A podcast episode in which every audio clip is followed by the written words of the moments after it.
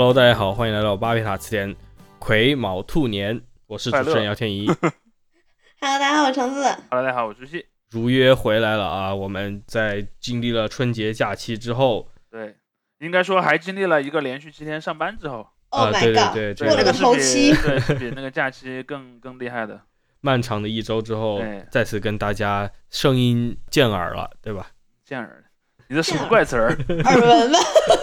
有所耳闻了，大家应。该是应该是文应该是文，所以我们先先我们先说一下今天要聊聊的主题吧。对，嗯，现在这个节点，我们的这个众所周知的春节档实际上已经过去了，现在只是看到当然也没有完全过去，我没有完全过对对它后面还有一个余波，对，现在是处于余波的状态，嗯，所以呢，我们就不得不提啊，因为这这一次的话题也涉及到我们过去几期的老朋友，无论是呃刘大作家还是这个 易烊千玺呃 同学，对？呃，应该吴京，我们不知道我们有没有点点到吴京老师，吴京老师，对对也有呃反正今天也可以聊一聊他，但是我觉得他不是特别重要，坦率地说，总之就是这些话题串在一起啊，也就是可能一部分听众一直在追踪的这个关于满江红》都有点审美疲劳了哈。对《满江红》和《流浪地球二》的这个所谓的票房啊、地位啊、各种啊文化意义的这个争辩。嗯，对，然后我也强迫了我的另外两位同事主席跟鬼王城专门抽时间去看了这个《满江红》，他们 并没有完全出于自愿去看的。呃，是的，应该这么讲，就是我先汇报一下我的这个春节的这个看电影儿的这么一个安排哈。我是看了初一早上最早的那一场的《流浪地球》嗯，二，对，因为一其实当年我也是看的那个二零一九年的春节的初一早上的第一场。我的一个感觉是什么？就我今天去看的时候，早到什么程度？早到那个电影快要开场了，但是那个商场一楼的那个保安还在慢吞吞的开门，然后等着好多人说要进去。对我就看完那一场，然后呢，我是初七，就是我我马上要要从成都走，因为我是在成都过春节的嘛。要从成都走之前呢，因为我们节目的安排啊，我又去看了那个《满江红》。我觉得首先我我先不聊电影的内容，我先聊一个就是这双方之间的一个论争，但其实也不是双方这个电影的出品方论争，大家可以去看两个电影出品方其实挺和谐的，嗯，他们还一起发了声明说不存在什么刷票房，而且对，那个郭帆自己还花钱包场，然后包了所有的春节档电影场，当然也包括《满江红》，去请他的亲友看。但我不太确定张艺谋有没有包场《流浪地球二》，但但很有可能就双方的出品方或者制作方是没什么矛盾的。嗯嗯，但网民的矛盾里面有个很核心的关键的逻辑，就是说《满江红》的票房是假的，是刷的或者说是偷的，因为刷和偷还是两个概念。但是呢，从我个人的一个体会来看，已经到了初期了，我去看《满江红》的时候，上座率还是很高。嗯，而且呢，《满江红》的那个观众明显是男女老幼，什么年龄段的都有，还有那种什么爸爸带着小孩来看的。我当时在那个洗手间，我还碰到一个小孩在问他爸爸，反正在交流吧，就是说这个电影怎么回事。他爸爸说这是个喜剧啊，我带你来看一下，类似这样的一个东西。那 个不会太血腥啊？呃，是我，但我觉得他可能是看到的海报，或者说这个演员表嘛，你看里面有什么沈有沈腾，岳嗯云鹏，你可能脑子里你自动把它带入到喜剧了。就说呃，我的一个感觉是，呃，从我在成都的这两场的这么一个极小样本的观察来看，就是《满江红》的观众其实他还更全年段一点，而那个呃《流浪地球》的观众还主要至少目测吧，看起来是二十岁到四十岁这个年龄段的人是很集中的。嗯嗯，就是没有特别老或者特别小的小孩来看。然后呢，从别的方面来看，我觉得这两个电影取得这样的一个市场的反馈是没有什么太意外的东西。但我也想听听你们俩看的时候，你们从你们同场的观众看到大概是个什么样子，和我看的情况类似吗？程程是什么情况？你看《流浪地球》的时候，上座率很高吧？应该。对，我是初六的时候才去看的，因为我初一到初三都在奶奶家，然后他们老人家。不管是今年春节档哪部电影也好，让他们在电影院坐两个多小时，快三个小时，明显太苛求了嘛。了是吧？啊，这这对几部电影都很长。对，这为什么？气死我了！对，所以嗯我其实是在先看了两部电影的风评之后，才和朋友去看的。但是到我初六去看的时之前，都还在就是说两部电影都很好，包括我看完的朋友的评价，然后都是说，甚至觉得对易烊千玺可能原来有点黑，现在都转路人了，就是觉得他也有进步什么之类的。然后那个时候我们还是选择去看了《流浪地球》，然后看完之后第二天吧。突然就出现了说《满江红》，一开始说他抄袭，抄袭造假，还有什么历史虚无主义，反正有很多。一会儿我们也可以聊这个。嗯，然后反正就开始说他的不好什么的，然后后来就开始有各种攻击双方的粉丝的攻击，其实这个就有点像有些明星的那种粉丝的斗争一样，就是明星本身对吧，都是好朋友。然后后来也是因为为了要录这个节目，又去看了《满江红》，当时是我是感觉啊，包括跟我同事的聊天儿。确实看了《满江红》的人比看了《流浪地球》的人要多，就综合来讲，嗯，然后我我觉得可能有这个人群的问题吧，再加上《流浪地球》它毕竟是个二嘛，如果你看过一的人，对吧？就是他多半是看了一才会去看二，那中间又有一个可能有些人他不喜欢就不看了，所以我也觉得这个《满江红》高于《流浪地球》，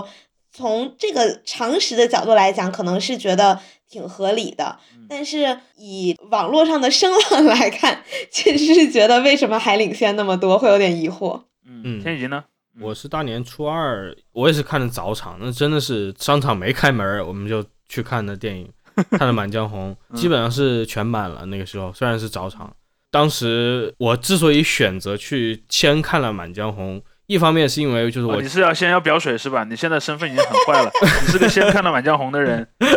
我们俩身份都比你高。呃，对，因因为一方面我我家人对这个科幻类型没有什么太感冒，对对对，所以就说那个《流浪地球二》就压根儿就没有准备看了。嗯，一方面，然后我们对张艺谋的这个。情感一直在这里，就是我们是冲着张艺谋去看的。贺岁档吗？啊，等一下，所以你爸妈也是对张艺谋有一些对对对认同。OK，像之前就是几次放假，我回武汉都是跟他们一起看那个像《狙击手》啊，还有那个《悬崖之上》，我都是跟他们一起一起看的。哦，就这种，所以第五代导演 是张艺谋的个人粉，也没有，也不是，只是说这个人 对他有一种信赖，对，有一种信任，也是比较熟悉嘛。对啊，从很早就看起来的。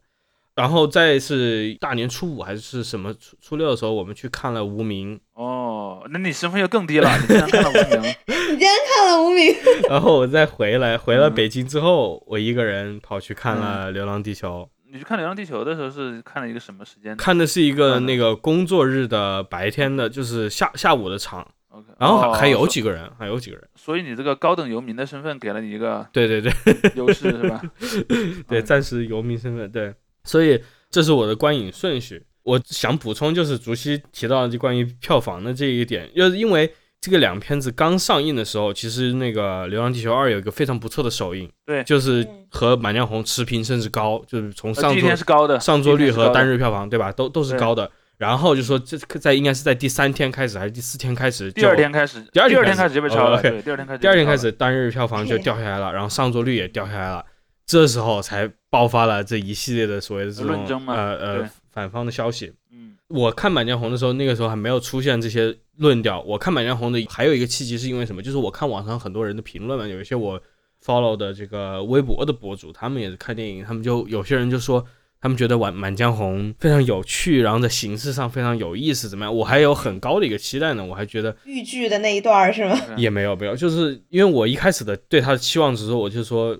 一看张艺谋要拍古装喜剧，我的脑海里就浮现出了《三枪拍案惊奇》，对吧？嗯，我就说哦，我还真没看过这个。我看过，对，我还我还为了那个就是专门去看一下什么样子，然后果然不行，果然很烂。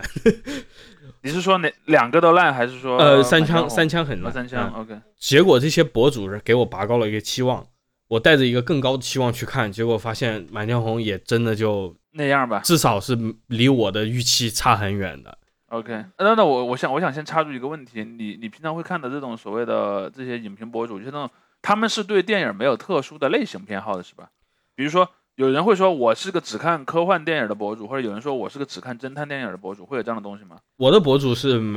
没有这样专门说的，但是他们有另外一个偏见，我也觉得也是个很重要的偏见，就是关于这种所谓的文艺和市场的这个切割，就是大家已经这也不是一个偏见嘛，就是很多人的一个。已经分析的视角，约定俗成的一个观念，就是说你这个文艺片有文艺片的一个位置，你商业片有商业片那个位置，两个人不能互串。哎，等一下，在他们在他们的眼里，张艺谋算哪一边的？至少《满江红》算是个商业片，但张艺谋本人是有可能算到文艺片那边的，是吗？可以。在在某些在某些的场合下，对对对对对，嗯，那行吧，那我们先各自聊一下对这两部电影的一个评价和和那个和一些想要的 事儿吧，我觉得。我我先来嘛，我先来扛这个火力，好不好？对，大家都知道我是一个那个先骂他，先骂他，攻击性比较强。因为我首先要说一说一下，我我是个刘慈欣批判家，坦率说，大家去看那个有一本书叫做什么《阅读三体的 X 种方式》吧，里面就收录过我一篇，我当时其实就聊过三体的威权主义的倾向的这个问题。当然那也很有意思，其实那个编者本人还挺喜欢刘慈欣的，他愿意收录我这篇文章，我觉得还还挺挺不错的。我想先说一下这个，先说《流浪地球二》吧。《流浪地球二》其实我在《流浪地球一》的时候，当年我写过几篇文章聊《流浪地球一》，我当时的一个说法。我的一个观点是什么呢？就是说，《流浪地球一》这个作品本身所呈现出的民族主义倾向其实是不太强的，虽然它有可以被那样解读的空间，但是那个创作者往那边去靠的色彩是不那么强。但是二就非常明显。如果说一的这个民族主义的这种色彩，比如说啊，它代表中国科幻进入了世界的什么科幻电影的竞技场，甚至说它已经变得比西方世界的科幻电影要更优秀了，那个其实是观众赋予它的意义。主创至少没有在这个文本内部去去表达这么一个想法，但是二的话，它非常的明显，就是这是第一点，就是它整个的主题，因为你无非里面就是三个故事嘛，一个就是那个李雪健所扮演的周哲直，一个呢就是那个吴京扮演的这个刘培强，再有一个就是刘德华扮演的涂恒宇，他是三个线，你你去看这三个线里面的民族主义的议程都是非常直白的，但是我并不认为这个本身是个罪，就是虽然我个人不喜欢，但是我并不认为这是一个超过了主创团队的这个。自由裁量权的这么一个东西，但是它会让你非常明显的感觉到，这是第一点。第二点就是说，整个电影是比较冗长的。我我只能说，长和冗长还是两回事儿。如果你你你长长的有道理是可以的。这一部里面我觉得有一些，比如说那种什么很多飞机的追逐啊，有一些打斗的戏，我觉得其实是有一点过犹不及了。因为它你说来说去，它里面的很多飞机的追击也没有什么新意。说句实话。然后你剧情交代可能几个镜头就够了，我不知道他是不是觉得就有点像那个什么呢？就有点像有些人说，哎，你看我这个我今天做你这道菜料是很足的啊，他可能想想展示我们做这个特效是很有诚意的，炫技的那种感觉。对，有有一点那样的感觉吧。因为整部电影应该是差不多接近三个小时了已经，我觉得他如果剪掉个半小时左右，其实完全做得到的，而且是不影响任何信息的传递的。甚至我我觉得它里面有些信息冗余到了什么程度呢？我举个例子，就是在一开头的时候，就是那个林里演的那个角色，就是那个呃马照，马照出来，嗯，给了那个涂恒宇一个 U 盘，说这个是你在二零三七年的那个本人的数据备份，意识的备份。我当时就知道那个一定会到后面的那个最后一分钟拯救会出来的，但是我后来发现，等真的到了那个一分钟拯救的时候，导演还又专门把前面那个镜头又给播了一遍，然后我感觉他可能是担心。观众看不明白，他可能怕大家忘了太长了。对，但是那个就很像那个什么，就很像前几年我去看那个蚁人的第二部的时候，那个 Henry Pym，嗯，拿了一个钥匙链，钥匙链上有台坦克，然后那个我当时我不确定我身边是谁，我当时刚说，你看这个坦克后半截一定会出来，在他们剧情里用到的，就这样的嘛，就这个都很正常。但是导演我觉得他对他的观众没太有信心，还有几个方面的因素，我觉得都导致了这个电影过长。第一个是。可能这几个演员都很大牌，他可能觉得难以取舍了。我还看到采访说，他一度还打算把这个电影剪成上下两部。对，就是他可能觉得他自己觉得我剪到三小时已经很不容易了，但是在我一个观众眼里，我觉得你的三小时还不够短。而且这里面还有好多，比如说可能涉及到有投资方的一些一些诉求，比如说或者有一些演员的诉求，我相信都都有可能存在。所以说对我来讲，虽然三小时还不构成痛苦，但确实是有一点嗯那个什么了。而且我觉得它里面有很多点。当然，我也理解，呃，导演每个导演肯定都会有自己个人不同的那种问题意识。就是我拍部电影，我主要是想展示什么，每个人肯定都有自己不同理解。比方说像郭帆，他其实对于那个什么数字生命的伦理学，他就没有什么想要去展开的。对，就是马照说了一句，人死了就是死了，然后没有人的那个呃呃文明没有意义，没有意义，他就没展开。比如说对方说数字生命凭什么不是生命？嗯。其实你看这里面，就他就不跟你辩这个东西，包括说，但其实原作也有这个倾向。原作里面，比如说那个《流浪地球》，因为首先我要为《流浪地球》这个小说原作说一个话，就是我认为《流浪地球》这个小说原作里面，它的它当然有没有意识形态呢？是有，但我认为作者个人的恶趣味的成分是比展示意识形态的色彩要重得多的。就你看他那个原作里面，无非是不断反转嘛。你先说那个地球要毁啦，咱们要把地球弄走，然后呢，弄了半天，突然发现那个原定的毁灭咋没来呢？然后就把那个主张毁主张毁灭的人给干掉，然后刚干掉，毁灭真的来了。就是因为我发现有很多的网友吧，最近几年，当然也是可能是因为我自己的信息茧房的关系，我也是呃在上一些社交网站，比如说什么微博啊、知乎啊、豆瓣啊，很多一些平台，我就发现有很多人在讨论文艺作品都是很认真的。比如说他说呃，因为那个《三体二》里面的黑暗森林法则是这样的，所以我们现实社会也是怎么样，或者说说明了我们现实社会中的某个道理。流浪地球也是这样的啊，流浪地球里的那个什么什么被毁灭掉了，所以我们现实世界里面怎么样？我觉得这个首先它有点问题，这个问题就在于说，因为小说里的剧情无非就是作者可以随意安排嘛，就作者开金手指的。比如说，作者虽然没有明说说我喜欢某一种意识形态，但他由于作者对作品是有绝对无限的最终解释权的，我就安排一个呃机械降神把我讨厌的那方干掉，那么读者自然就会在感情上倾向于我自己本来就支持的那一方嘛。所以说，你用这个东西去辩这个，呃，就是谁在道义上对，谁他在道义上错是没有道理的。你看，在电影里面也有类似的情况，就是说，比如说，他说地球派是比数字人派要好的，你去看整个电影是有这么一个基调的，但他没有告诉你为什么更好。对。而且我当时，我之前在豆瓣上写了一条评论，以后我们也可以把那个链接放在那个我们的节目的说明里面，就说我当时说了一个观点，说编剧很明显是从地球派的视角在写这个剧本。比如说，你如果认为。数字生命不是生命，可以。我不管你是从哲学的角度这么认为，还是从利益的角度，因为电影本身的台词是从利益角度的。他说，如果人们有数字生命，不就不会去吃那个苦，去造地下城了吗？就不干活了，就不被我 们奴役了嘛。但其实有很，我发现有很多观众是从哲学角度在说的，就是说数字生命就不是生命。当数字生命出现了之后，你那个本来的生命很有可能就是你被毁掉了，或者说你们两个根本就不是同一个东西。但是你去看电影本身是没有从这个角度说这个问题的。但是我不管你是支持电影的那个剧情的那个逻辑，还是这些观众，包括马照那个角色的那句台词的那个逻辑，我认为地球派确实是有杀死那些数字人派的动机，这个是成立的。但我想指的是，如果要按照电影文本内部的逻辑，数字人派的行为是无法解释的，因为你看，一方面他在那个电影里面说，你看数字人派多强大呀，渗透了政府，渗透了你的军事指挥中心。还渗透了你那个太空电梯，然后有非常多的那个战争资源，对吧？他们还有自己的那个控制了很多自动化的机械设备。你看他们在干嘛？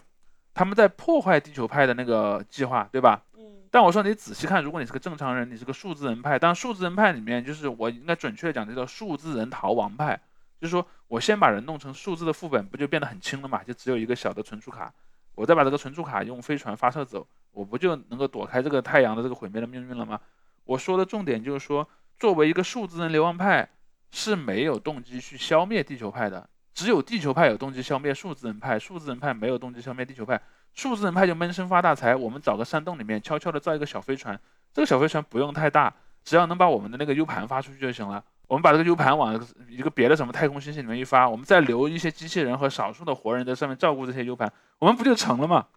我们干嘛要去颠覆政府呢？颠覆政府只会让我们的目标行不成嘛。而至于我们跑了之后，那些地球派他们在后面能救自己也好，救不了自己也好，那又干我们数字人派什么事儿呢？所以我说，在这个电影里面最大的问题就是，你去看他整个电影里面，他把数字人派弄得面面目非常模糊。数字人派也不阐释我的目标是什么，我就是要搞破坏。嗯，这个还甚至还不如一些那种所谓的爆米花电影里的反派，有有很多爆米花电影里的反派，他好歹他是有一个比较完整的自己的论述的。虽然他的论述很对。灭霸的论述，看到我我们紫薯灭霸老师的论述再幼稚，他好歹是个完整的论述啊。就是啊。所以我觉得在这个里面，就是《流浪地球》里面，它没有很好的解决的，就是这个数字人派的这个动机的问题。甚至我认为，在原版的那个小说里面的飞船派和地球派的那个对立的逻辑，都比数字人派和地球派的对立的逻辑是更容易成立的。当然，我我的猜测是，电影版的编剧为了把什么人工智能、数字生命这种更酷的概念引到那个电影里来。他把那个矛盾写成了这样，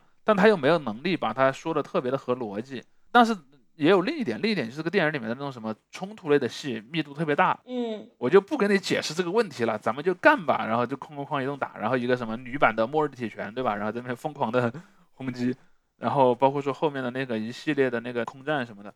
呃，他其实就逃避了这个问题。我觉得他不满意的一个一个一个点，我在豆瓣上也给了这个电影四颗星嘛。我两个最不满意的点就是你的这个你电影里的内部的逻辑有问题，以及你的这个电影过长。意识形态我先不说了，意识形态我们回头再说。而《满江红》，我其实我们前面也说了嘛，我其实本来对这个东西不感兴趣，我对张艺谋这个人也没什么兴趣。而且我认为张艺谋拍《满江红》这个电影的标题已经说明了问题了，他一定会是一个也是带有很强烈的民族主义色彩的东西。嗯当然我，我进场之前，我还是稍微看了几张海报和预告片的。我其实当时有一个唯一有一个好奇，就是因为按照中国传统那个观点，这种什么爱国主义教育的电影是不能太搞笑的，嗯所以我当时还有点好奇，你怎么把什么喜剧和这个民族大义结合起来？包括还有悬疑嘛，它不也自称悬疑嘛？我看完之后第一感觉是什么呢？它自称的悬疑让我非常不舒服。它没有悬疑。对它每一个所谓的剧情反转，都是只在你只能看前后三十秒钟，它那个反转是成立的。嗯你把它放到整个剧情里面去看，它怎么也是圆不过来的。所以我觉得他那个编剧也是，直白的说是没有一个写什么悬疑电影的资格的。嗯这是第一部分，第二部分是我觉得他选的演员还是有一个喜有一个喜剧的一个调调的，对，还是有个喜剧调调的。我甚至觉得易烊千玺那僵硬的那个演技，放在这个环境里面反而是合适的。因为易烊千玺只会一种演技，就是那天我吐槽的嘛，他只会一个，就是一边想着自己是小时候怎么被两个队友霸凌，然后一边就是皱着眉头假装自己很狠的这种感觉。你看易烊千玺演的角色都是什么呢？呃大部分情况下都是一个年纪轻轻就被提拔到了一个他不应该有的位置的人，所以呢，身边的所有人都内心深处看不起他。由于这种他被看不起呢，他就内心很没有安全感，所以他看谁都是有一种恶狠狠的把那个脖子缩起来，然后把眼睛往上看，眉头皱起来的那么一一种神态嘛。这个东西你放在别的电影，什么电视剧，什么《长安十二时辰》啊，什么包，甚至于说《长津湖》都是这样的。然后，可能都还能跟那个人物本身的人设差不多。当然，这剧里面他人物也是那样的，但是由于整部电影具有了一种喜剧色彩之后，他的那种浮夸反而成为了喜剧。就是易烊千玺是个自在的喜剧演员，他不认为在自己在演喜剧，他认为自己在演正剧，但在我的眼里他在演喜剧。所以我认为这是一个非常好的一个方面，但我不认为这是易烊千玺本人的一个突破，这是他阴差阳错的一个突破。呃，然后再有的话就是我还看到，呃，因为那个是我后来看到之后才意识到的问题。有一部分的那个《流浪地球》粉丝的逻辑是，我们《流浪地球》是扎扎实实的，我们是真的花了很多钱做了特效的。你那个什么，你那个《满江红》拍摄时间也很短，是个小作坊，对你拍摄的时间也很短，剧本也很潦草。然后呢，甚至你你看你都没这个场景，你就是一群人在这个院子里走来走去，走来走去，不就是在玩剧本杀吗？对对，对吧？剧本杀电影，呃，剧本杀电影，然后呃，它是有这个逻辑的。其实我是看完了才意识到这个问题的。但是他花了五亿呢，呃，流浪地球》一点几亿，好像嗯，那是另一回。不，我我我不知道《流浪地球》花一点几亿是不是事实，我觉得可能不是。六亿吧，好像是我记得。流浪地球应该花钱挺多的，因为它有很多那个特效和有一些那个什么道具啊，各种就是场景的东西，我觉得还是要花挺多钱的。先不论那个演员成本的问题，呃，我我想说的是，在《满江红》这个电影里面，其实我我最后才意识到这个场景其实很单一的问题，但我反而觉得说，你既然拍的是个悬疑的东西，或者说什么呢？或者说它它其实还带有一点那种早期那种推理小说的色彩，就是在一个密闭空间里面，我们要去找谁是那个坏凶手，人嘛。嗯，对，有一点那种暴风雪山庄的味道。那既然是那样，我本来不就应该是那样的吗？我反倒觉得这不构成一个攻击的点了。啊还有就是最后那个转折就有点尬，就是这时候应该放出让子弹飞的片段。对，就是一帮人在那儿背课文，就是就就特别尬。而且你知道我我是怎么想的？就是我看《满江红》的时候，我有一个细节一直让我觉得这个片儿很喜剧，倒不是说沈腾或者是岳云鹏这种自觉的喜剧演员，以及易烊千玺这个不自觉的喜剧演员，还有另一个喜剧演员，就是易烊千玺的两个副官之一是那个呃一年一度喜剧大赛里的一个喜剧演员。哦，是哦，对，所以这个也让我觉得，就虽然他可能戏份很少，但是也让我觉得全片有一种喜剧的色彩。那雷佳音那也是有一种喜剧色彩嘛。嗯对，但是最后那个被辞的那段呢，我觉得有点尬，因为我还想再说一句，我我对《满江红》我只只说最后一句，就是说我其实还蛮喜欢这种用历史来加上一定的虚构去拍电影的，但我对《满江红》最大的不满不在于他编的东西太脱离历史，恰好是在于他不够脱离历史。嗯，就是我脑子里和他同类的对比的对标物是谁呢？是那个昆汀塔伦蒂诺的那个无良混蛋。嗯嗯嗯，你看无良混蛋最后根本就不管你真实历史是怎么回事儿，我就一顿乱写。我反而觉得那个是酷的，因为有大量的这种架空历史的这种题材，他为了说我要让历史的大事件的结果还是和我们所知道的那个真实历史一致，所以我中间可能有点放飞，到了最后我一定要强行把它挽回到真实历史上去。这里面就有一个最大的一个例子，就是金庸嘛，尤其是金庸的早期，金庸的前半段，你看他写个《书剑恩仇录》，你看你红花会那么屌，把那个皇帝弄来一顿虐待，对吧？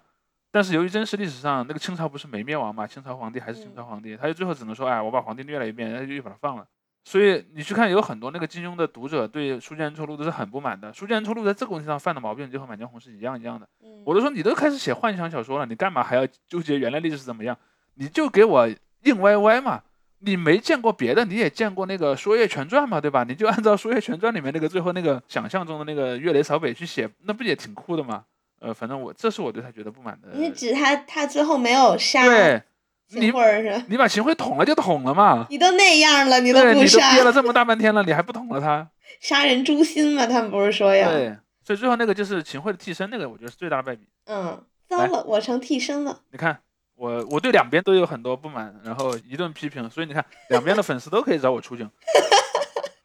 两边挨骂，这太厉害了。郭晨晨有什么锐评？你为什么突然叫我本名？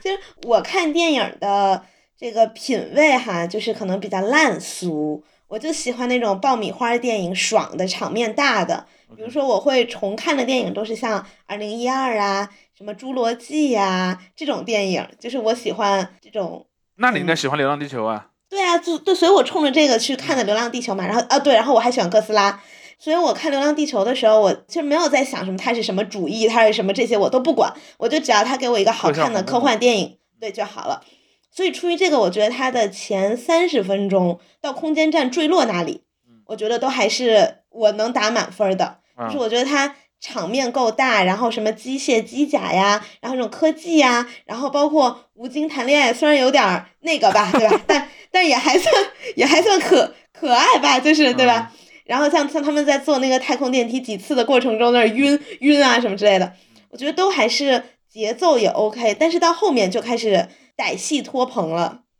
就我觉嗯得，其实它的特效这个部分从头到尾都还不错。我觉得在中国的科幻电影里也应该算是我觉得他，我觉得头从这个部了吧角角度来讲，真的是真材实料，就是他应该是花了很多钱在这上面的。对。然后，但是它剧情上的短板真的太明显了。我看的时候很多次发出啊，为什么这是怎么了的的说一个你觉得。最不合理的剧情，就是像一开始，其实就跟你刚才说的一样，我没明白他们数字生命为什么要这么攻击。OK，就是因为如果说就是呃数字生命派是在这种你感觉看起来就是很明显的那种平民的反抗，他好像在政府内部也没有什么两派的争辩呀什么的，也也都没有。那如果是这样的话，他是怎么能成为一股势力的呢？而且你看，把那个政府渗透个底儿底掉，对吧？把那个什么指挥中心全都黑掉了。对啊，就是他是怎么嗯能做到这些事情，然后以以及他们数字生命派的诉求到底是什么，然后他们想要怎么样来实现他们的目标？因为比如说我们意识都上传的话，是不是要个服务器？然后如果对，然后他们想要的是全人类的意识上传，还是因为感觉他们是想要说服大家都上传？对，反正就他所有这种东西都没讲明白。然后，嗯，我看起来就是除了他的一条主线之外，其他线都是没头没尾的。嗯，就是你都不知道他要干嘛。然后包括最后彩蛋里其实是说了 Moss 的动机，然后说了幕后大 boss 是是 Moss，他为什么要做这些什么的。但我觉得这个东西不应该放在彩蛋啊，它应该在正片啊，就是当然可能有一些人反而觉得，哇，你看我们最后才把你弄不明白的给你弄明白了，这是我们的 对牛就它可以可以作为说是为了第三部的伏笔对什么的，但是我也没有看到像复联把灭霸为什么要 打响指放在彩蛋里解释啊。对，就你哪怕是个小学生逻辑，你也得把这个小学生逻辑就是 表述的比较清楚。对，所以就是我看完之后，我们去吃了一个人均一九九的寿喜烧，然后我在整个过程中，我在跟我两个朋友聊这个剧情，我都是在问问题。我说我觉得我没看明懂，白了吗？没有，大家就是因为这个就和现在很多网上他的粉丝在给他找不一样，是大家在歪歪。嗯，其实他的电影里没有交代明白，大家自己在找各种蛛丝马迹我我。突然又发现，插一句嘴，就是我突然发嗯现，这其实也是应该说现代的这种文化工业的一个非常有意思的一个东西，就是说嗯通过让粉丝参与到这种找补行动当中，实现了粉丝的主体化塑造。就是在传统逻辑上，你作为一个受众，你作为一个观众，你是完全被动的，嗯对吧？你是接受了一个成型的完整的作品。但你看，这个就也就是同人创作这个行为的一个一个根源嘛。就我觉得原作可能还有一些没有被完全发掘的意义，我要把它发掘出来，然后我自己把它补完。你就看每个再去给这个电影找补的人，都是在做同人创作的。嗯所以我认为这是一个赋予观众能动性的，就到我真是觉得你把钱花到这个程度上，你是花值了。嗯，就是你花了五十块钱买了张电影票，然后但是呢，你最后还让你自己的脑子动了起来，这也倒也不错。我跟你的观点恰恰相反，我觉得反而是一种这种观者的一个工具化，因为跟晨晨你的一部分观察不一样，就是说我我觉得那不是所谓的粉丝在找补，而是一个公关行为，就是他们的这个公关早就准备好了这些东西。电影里面也确实有这些东西，而且这个不是说就是纯粹是牵强的附会，就是呃，他们故意就是把伏笔埋在了你在电影里面看不到的地方，他就是为了让你出现这样的第二波营销，就是说粉丝就说哇挖掘出来，你看这么多细节，他要告诉你第三部是什么，哎，要出现这个时空穿越，要出现这个亮，这个我觉得我觉得不全是，我觉得是这样的，我我要再修正一下天宇的看法，我认为它是个公关行为，但它不是一个主动的公关行为，就是说。比如说是我写呲了，然后呢，但是我的观众脑子里面有个观念，就是我的观众他虽然是在为我花钱的人，但他却认为他自己是我的公关经理，他要去帮我把我写呲了的部分给圆回来，这是我对他的那个行行行动的理解。当然，我相信里面有一部分的细节可能是他提前安排好的，但是关于那种剧情的大的这种模样的安排，很有可能不是的。这个也有点像什么，也有点像那个就是乔治马丁写那个《冰与火之歌》。可能里面有些东西是他真正安排了，他是有伏笔的；有一些可能就是他写的时候有点纰漏。但你看他写完前五卷之后，那些读者都在网上在那猜：哎呀，那个谁谁谁是不是在那儿有什么东西？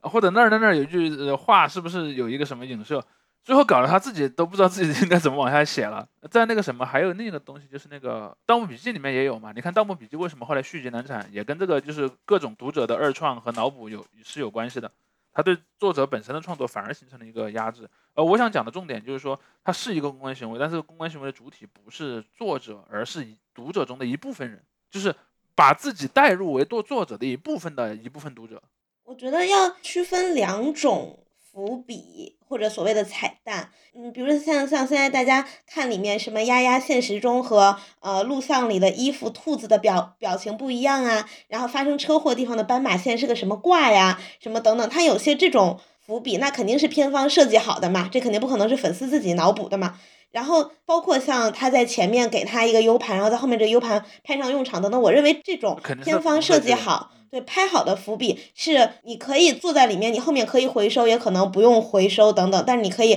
就是这个是观众自己可以反映出来，或大家在在沟通过程中说，哦，对我怎么没有注意那里什么之类的。甚至我觉得周哲直他到底有没有意识到 MOS 这个事情，这也是。呃，观众们可以自己去想的。那因为对我觉得这个是可能他没有交代的很明白，也许在第三部会交代明白。但这个可能我们是有一些就是在在影片里可以得到的素材去双方做辩论的。但是比如说像像数字生命派的理论，或者他很多故事的前因后果，这个他片里就是没有拍，那只能靠观众 YY。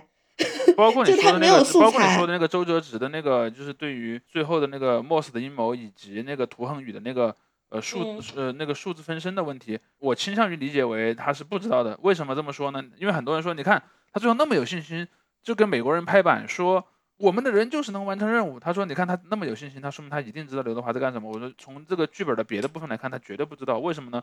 如果他真的知道刘德华能成功，不是涂恒宇能成功，而且这个涂恒宇成功是依靠了涂恒宇的数字分身。你要注意到，这个涂恒宇的数字分身不是被设计来用去做这个工作的。这个图恒宇的数字分身是一个没有被销毁的二零三七年的一个一个一个意外。当然，你可以说，哎，这个意外也是那个马照提前设计的。但如果这个意外是马照在二零四四年给他那个 U 盘的时候就提前设计了这一点的话，那么问题就来了。你一开始就不需要让涂恒宇下到那个水里面去了，你在地面上就直接让马照再带另一个身强力壮的一个，就是更能去在水下去开路的一个队员。然后你直接带着刘德华的意识下去就行了，就带着他的那个 U 盘去就行了。你你还能多一个队员呢？比如说，你认为你每一个小队只能派四个队员的话，你就把涂恒宇那个队员的位置省了，你让马照胸前带着两个小 U 盘进去，不就结了吗？那我觉得有有一个点是在最后几分钟的时候，那个周哲直抬头看了一眼那个摄像头嘛，嗯，就他可能意识到了会有一些什么问题之类的，这个是一个对，那那那是个暗示。我我觉得比较合理的解释是，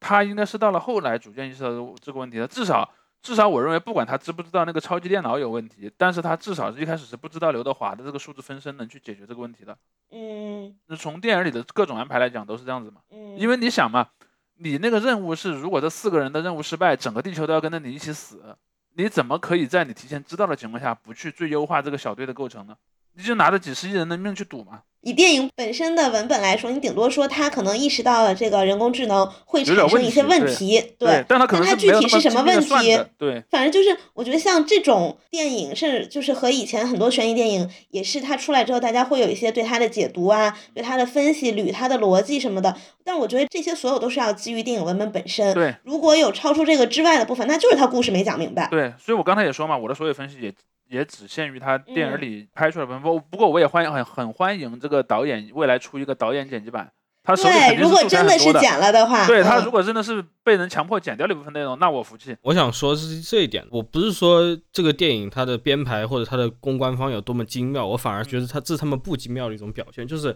他们故意的把本该在影片内部呈现出来的细节放在了正常人不会去看的地方。OK，就比如说那些蛛丝马迹，就所谓的蛛丝马迹扒的线索，然后他再通过他也是不精密，但是呢，他也没有故意放这个东西，他在后面，然后通过公关的手段进行这种所谓的 ARG 的这个方式给表现出来。比如说别人用来反驳你们的话，就说，哎，你看数字人的这个动机不清晰，或者是根本没有逻辑。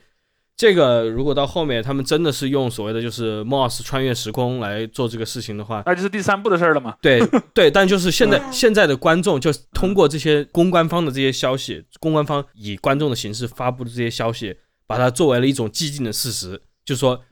第二部已经拍完了，但是第三部、第四部的剧情其实我们也已经知道了。我觉得这个是像像漫威那种操作带给现在电影创作者一个很大的遮羞布吧，就是。你你就算这个故事要分五部，你每部也都得讲明白啊。对对，这个我其实在我的这个我专门为这个做了笔记，就说有一种所谓的这种前传综合症嘛，就是这个片子本来其实是应该作为一个正常的电影，第三部再给你整个前整个前传，前传的前传，就是这本来它是作为一个正常的电影，呃，它完整的有一个故事啊细节等等。但是他其实是把自己作为一个前传在拍的，这倒不是说《流浪地球二》是一的前传，而是他把它作为《流浪地球三》的前传在拍。嗯，对，所以他就是里面他为什么最后出来的那些就是一闪而过的什么刘德华在那个穿着机甲或者是最典型的他他的那个对三的那个规划，以及说其实我我看了一些导演的采访，导演自己也承认了嘛，他说他拍一的时候他根本就没想过这个电影还能有续集，所以他是把很多剧情是写死了的。对对对。然后二的时候呢，他开始就是有一个。规划了，包括你知道这个舆论战最早有个很重的导火线是导演本人，我不知道，我不确定是导演本人还是他团队里的某些人说的一个话，就是说这个电影要拍到多少多少票房以上，我才能去拍第三部。他好像是有这么一个暗示或者说明示吧，我我不知道，因为我没有看那个原始的出处，我是看到别人引述的这个这个论点，就是说这一点就使得他有了一个很明显的系列化的一个想法。你去看整部电影里面，他一直反复在强调一个东西，而且反复了好多次，就是。有人在从未来发一些数字给你，对对对，那个数字是是代表一些时间点的，这也是为什么有我有些朋友跟我说，这个让他想到了那个星际穿越的那个那个那个地方。我我就说嘛，你看他不用在第二部里面跟你解释为什么，虽然他用了好多处镜头来讲这个事儿，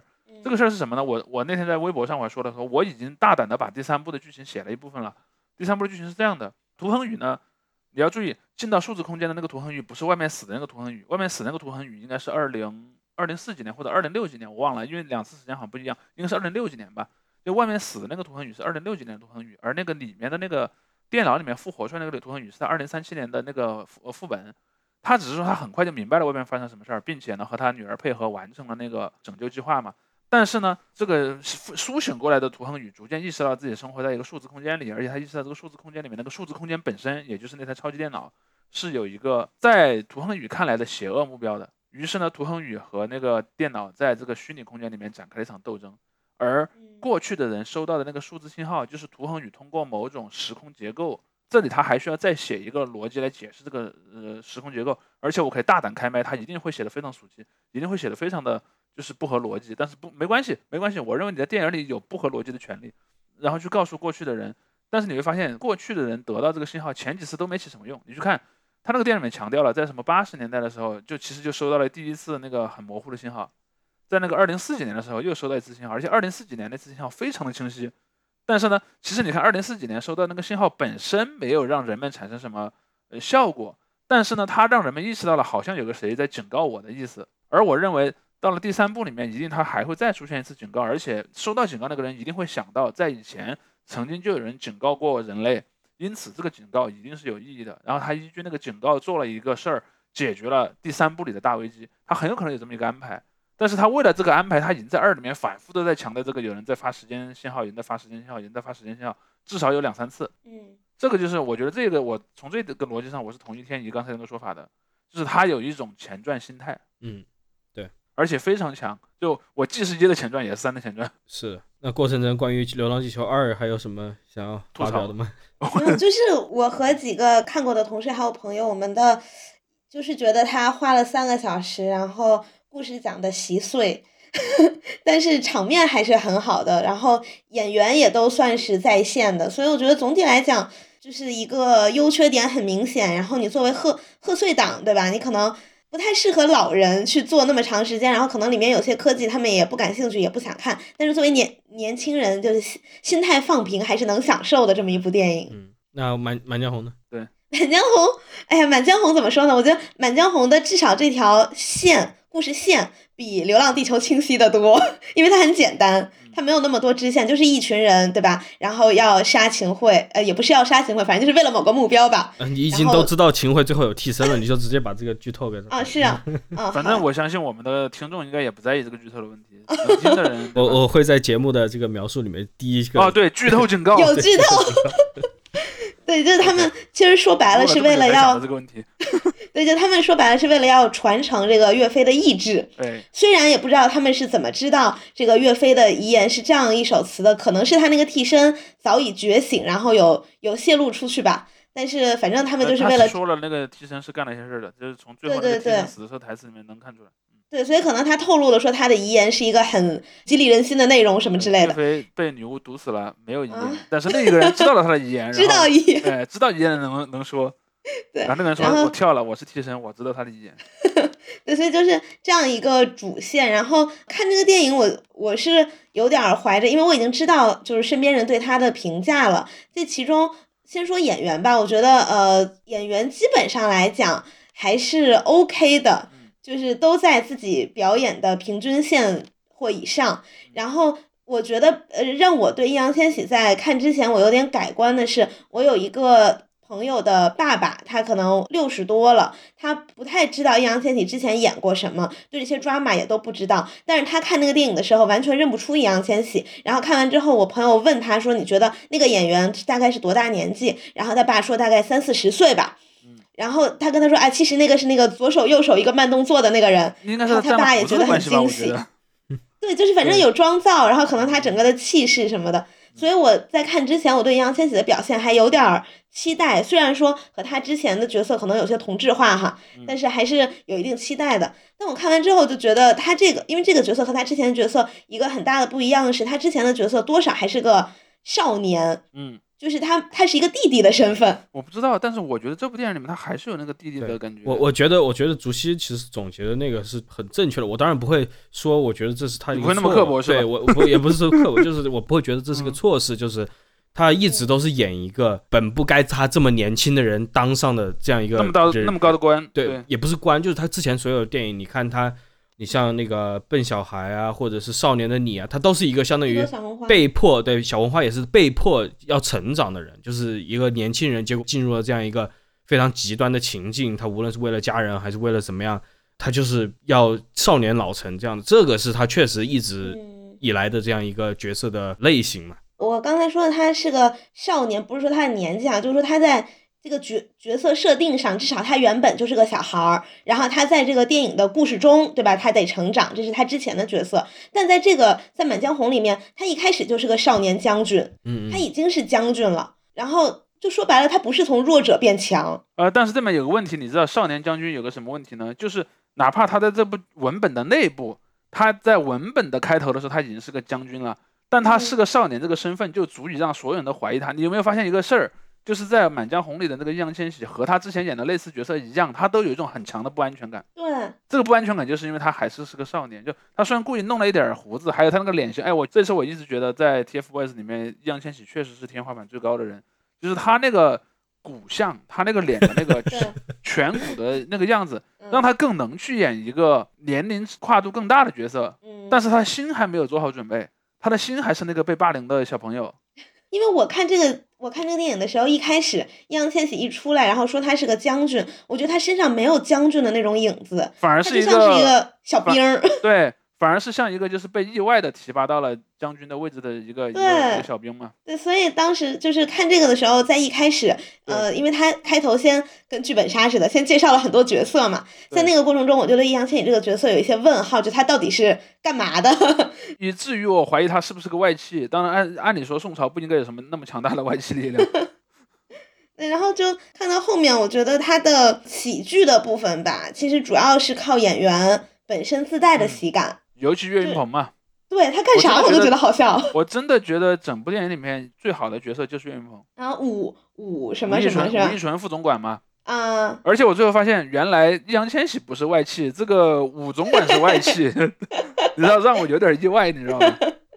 我觉得另一个角色也不错，就张译的那个那个何何何什么的。对，何力还是什么何总管？对。嗯，但他死的有点太草率了。但是那个角色的气场，我觉得是 OK 的。他演的还是也挺好的，那个范儿。对，我不知道，就是我觉得，如果说有宋朝人，就是张译就有那个宋朝人的范儿。我不知道为什么，我就会有这么一个感觉。瘦是吧？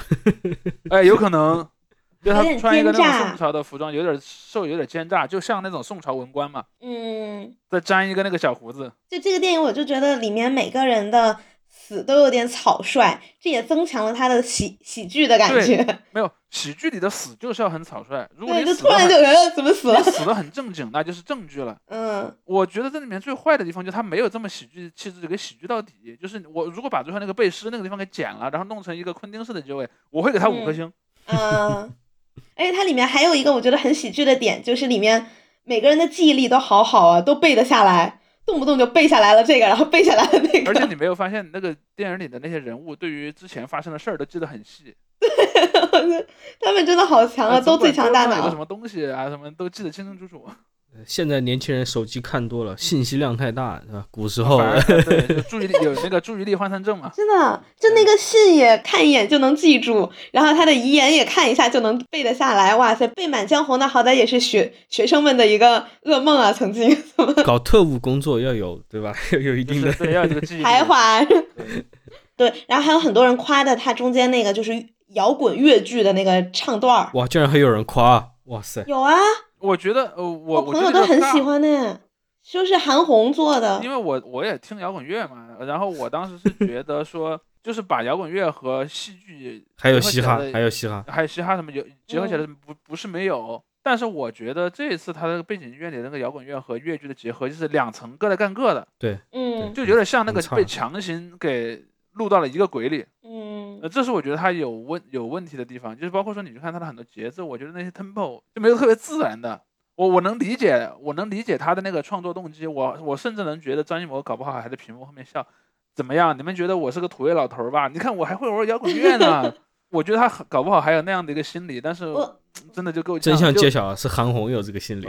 对啊，是韩红。但是韩红在我这儿的形象就变成了冯巩，你知道吧？就是。呃，上到春节晚会讲了一个并不好笑的，而且有点过时的笑话。在某种程度上，他也是了。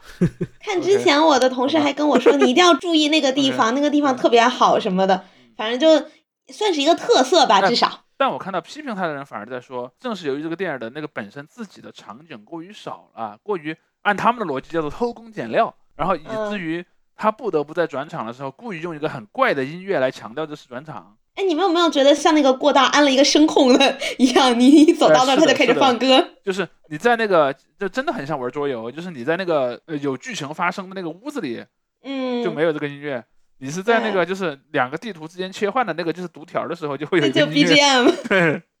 是的，是是有这种感觉。因为他前面这种有点搞笑啊，这种节奏的安排，还有一些元素的安排，让最后那个他想拔高的地方，我有点拔不动。我。对，就是我有点跟着高不起来。这也是为什么很多视频平台上有人录那个什么，有个人在电影院里突然站起来了，跟着那个屏幕里的那些人一起背那个《满江红》。哦，好燃！但不是，我想说的重点是，你去看评论区、什么弹幕区里面，都觉得这个人嗯有点尬，你知道吧？就跟你说那个有关，就是说最后的内幕和整个全片的气质是有点接不上的。而且就有点像春节小品的那种感觉，就前面给你搞尬的，然后最后突然。升华就就开始包饺子。嗯，呃，我想说就是为我为我自己就证明一下，就是虽然我是《流浪地球二是最后看的，但是我在春节开始 开始始表水了，我在春节开始之前，我就去专门还把《流浪地球一》看一下，这应该也不是表水。你这身份更低了，你这个身份更低了。田间没有这暴看过，暴暴露你之前就没看那个一，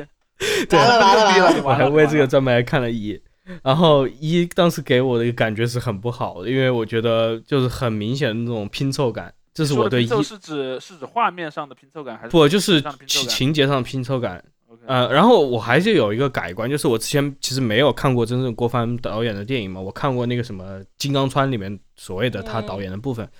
就只看过那一点。那时候我对他作为一个导演完全没有任何认知，但是我在看一的时候，我觉得这个导演就是纯粹在导演这方面还是可以的。他的剧本我我认可这一点。他的剧本很差，一的剧本很差，然后很多一些后期，包括一些就是杂糅的东西，我觉得做的不行。但他就真的拍那些科幻啊场面啊，我觉得还是真的有水平的。嗯 OK，快进到二零二三年的春节，我还是想就是说，从我的角度来讲，《流浪地球二》是更好的一部电影，相对于《满江红》来说。我也同意，就是鬼王城说的场面上？做足了，这一点基本上是有了。这个我还是说到底，最后我还是挺佩服的，因为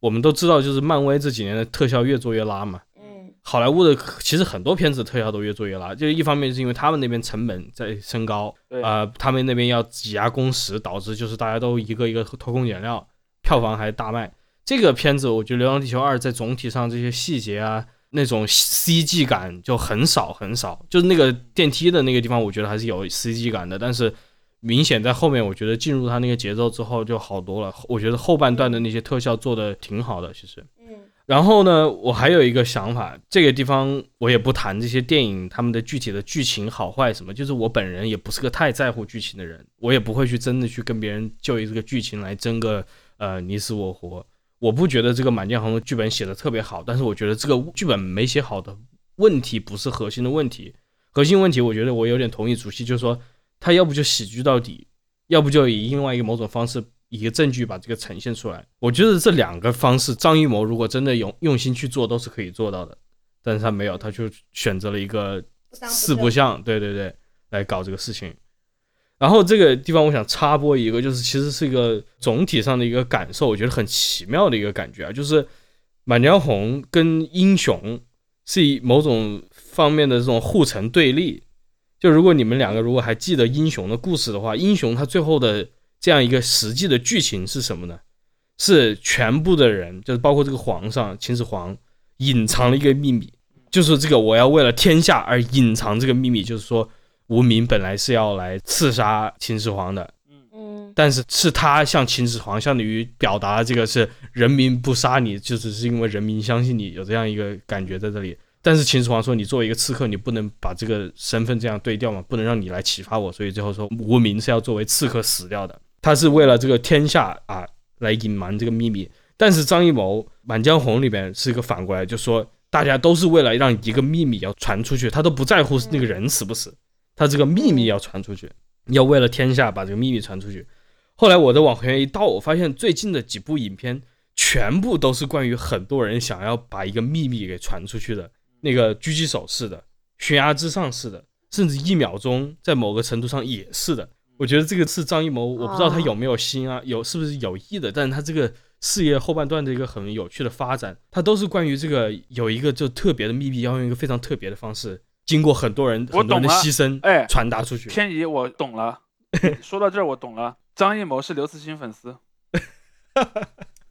他这个行为是叶文洁行为，电信诈骗，他是个叶文洁行为，然后疯狂在那儿向全宇宙发电台。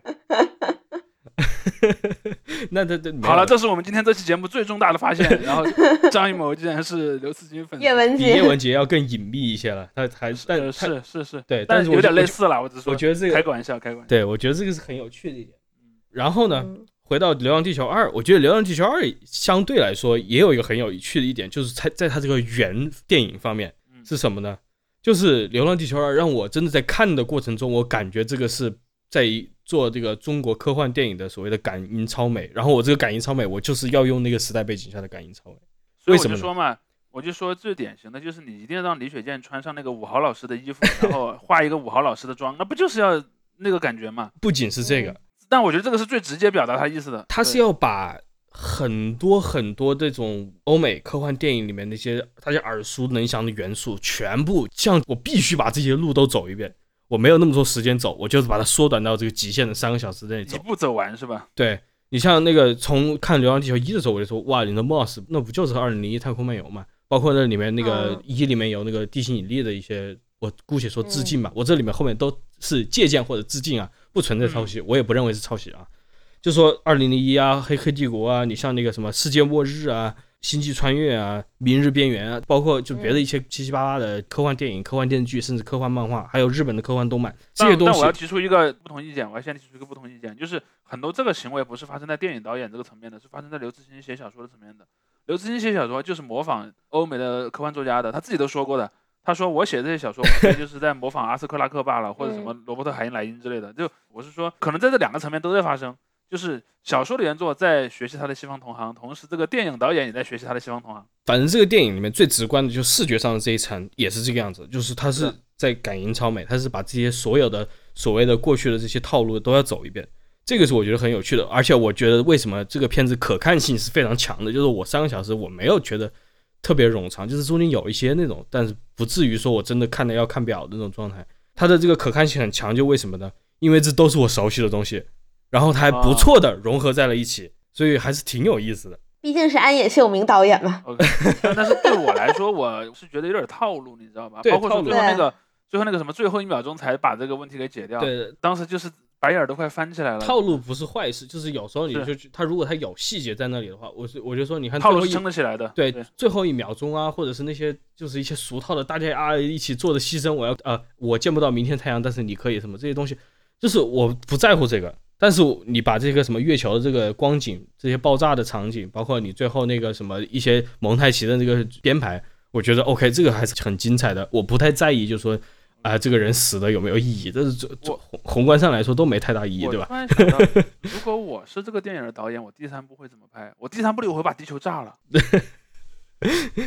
平行时空是吧？不是平行时空，直接炸了。就是我们本来带着地球跑了，跑到一半的时候。我虽然我们前面牺牲了几十亿人才把这个地球带走，但是呢，跑到一半儿，跑到可能甚至都没到一半儿，可能跑了一小半的时候，我们就发现这个地球最后还是保不住，我们还是得最终还是我们变成了飞船派。就如果是我，我肯定会这么拍，就是我故意要来玩弄一下我的那个 那个观众。你说到这个，再让我想起就是我对《流浪地球》这个小说的一个感受，就是大家一直在争辩刘慈欣的他这个个人意识形态什么，就主要是围绕着《三体》了。但是其实《流浪地球》也是，就像你说的，它也有那种所谓的威权色彩或者怎么样。对。但我读的时候，我是有意的，就说我要回避用那种威权的一个眼光去看这个小说。那个小说给我最大的一个感触是什么呢？就是我可以把它作为一种这种虚无主义的小说在看，因为它最后讲的是一个非常。非常虚无主义的一个结局嘛，就是说你这两方相相当于都是算来算去，你们都是傻逼嘛？对对对，就是一种无谓的争斗。因为然后他那个故意的就把那个主角写写的非常置身事外的一个感觉，但后面还是有那个感情进去了。但是真的刘慈欣个人的感情流露出来了。但是他那个主角前面很大一部分时间都是非常出离的。我就是跟我的老婆一起在这个太平洋冰面上面开飞船，酷啊！然后一切都是那么冰冷，外面也没有空气了，一切都是那么感觉大家陷入了一种千年的这个迁徙的这样一个 routine 嘛。我觉得这个还是很有趣的一种感受。包括他最后的就是那种即使爆发了冲突，这个冲突感觉最后跟我们这些个人的距离是很远的，大家打来打去，这一批人死了，那一批人上，又有什么意义呢？他们争来争去，我只觉得他们吵闹。对对对，那个太阳也炸了嘛，对吧？对。所以那个是我读那个书的感受。但是这个电影《流浪地球二》的电影，就像你说的，它很明显的，它的气质其实和那个小说原作是不一样的。所以我我也经常说，你没有必要去讨论那个原作。那个原作其实只仅仅是为这个电影系列，因为我都现在不说是个电影了，因为这个电影明显还要拍，后面还要拍至少三，可能后面还有四啊五什么的，可能会搞成一个，搞不好变成郭帆老师一辈子的一个一个事业了。就是说你在里面其实只借用了一点点的概念而已，跟他原作小说作为剧情没什么关系，甚至你去看。这个电影里出现的人物，在原作里根本就没有。是的，是的，对。但是我觉得这些都还是小的，它大的一点就是像你说的，就是它这个气质，它就是要讲地球派是绝对正确的。这个是小说里面甚至我都觉得没有那么清晰的这一点。对，小因为小说里对地球派反而也是这种，就是就刚我说，他他就都一个距离感在那里嘛。这个地球派也是在做一个宏大叙事，跟我这个主角没有关系。然后他们把自己宏大叙事把自己玩玩进去了，最后。而电影里面不是这样子，电影就像你说的，他也许他最后要跟这个人工智能超时空斗智斗勇一下。这个选择本身倒不是一个坏事，但是我觉得这样会让我本人 失去很多趣味，虽然很多其他的观众不会。然后这个地方我也想转入，就是真正关于这两部片子舆论的一个点，就是这个片子现在拍成这样，就是《流浪地球二》，它用了这么多特效，用了这么多稍微前沿一点的科技，就是在基于前沿科技上面再多走一步的那些东西，比如说一些机甲呀，或者这种魔改魔改歼二零嘛，对，或者 AI 的一些对对想法，他把这些东西融入了进来之后。包括他导演主创团队也说，这是《流浪地球二》是什么？是中国科幻、中国重工业电影。对，你就看什么好好多个央企还都来一起参与宣传，说对啊，那个什么核能跟我有关，什么航天跟我有关那种。这个是我觉得造出来一个非常有趣的词，就是真的只有在这种中国人对于工业和电影的这个或者电影工业的这样一个理解下，才能产生出所谓的中国电影重工业的这样一个想法。我就觉得很搞笑嘛，他们就说这个中国。重工业电影一定要上去，不能被欧美这个卡脖子，不能被卡脖子。然后，呃，你像另外一边的这个张艺谋啊，资本小作坊，那个就是为了捞快钱，没有这个重工业，就像一边是这种卖无聊的，一边是一边是马化腾，一边是什么钢铁公司，对对，一边啊一边是华为，一边一边是腾讯，一边是华为，就这么简单。就是那个郭帆就是华为，然后那个张艺谋就腾讯。是的，是的。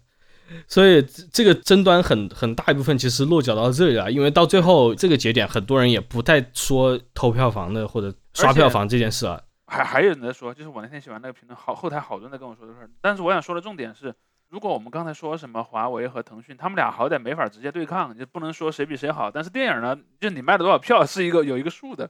这个数是能比的，所以这个东西是他们争争论的一个核心了。对，嗯嗯嗯。我就看他们争论，这时候我就我就是我是说，千万不要加入这个争论，为什么呢？因为我就要重复我的观点，我觉得中国离美国真的在某种程度上很近，就是美国，我觉得在主流电影界也陷入了一种文化战争的一个恶性循环，就是什么呢？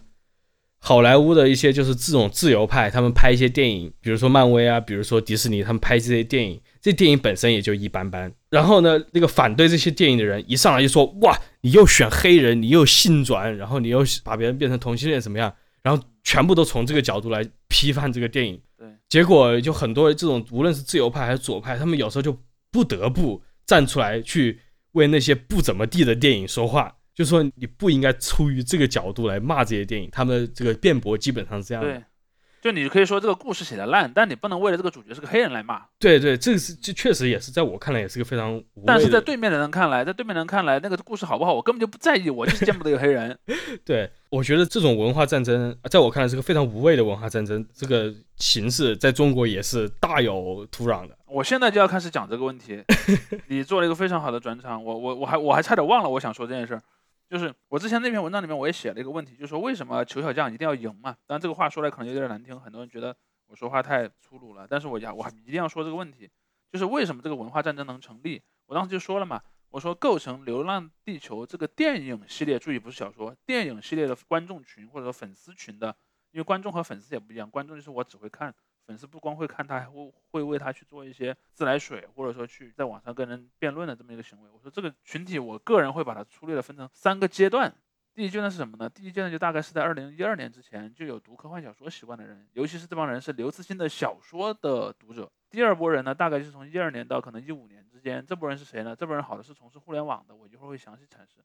第三波呢，就是二零一五年之后，随着那个《三体》得了雨果奖之后，全社会的开始关注之后再进来的人。这三波人各有特点，我来讲他们分别为什么要发动这个文化战争。第一波人是这样的，第一波人我自己就跟第一波人是同龄人，而且我跟他们很类似，只是说我对刘慈欣个人没有那么强的感情，但我能理解他们很多行为逻辑。就说之前其实因为你们两位都比我小一些，我不知道在你们这个年代，就是科幻小说这四个字说出来是一个什么样的感觉。在我们那个年代，其实一度科幻小说是就被认为跟什么武侠呀、言情没什么区别，就是一个怎么讲那个闲书嘛，都属于你最好不要去读这个东西，你老老实实去准备考试。但是这里面其实有个很大的张力，就是说在中国这个体制之下，很长一段时间科幻小说是不能单独存在的，科幻小说只能作为什么科普小说存在。就说我这个小说里面还呃为什么有科学呢？是因为它它传播了正正确的科学知识呀，它提升了我们那个民众的那个科学素养啊，提升了我们民众对科学的了解。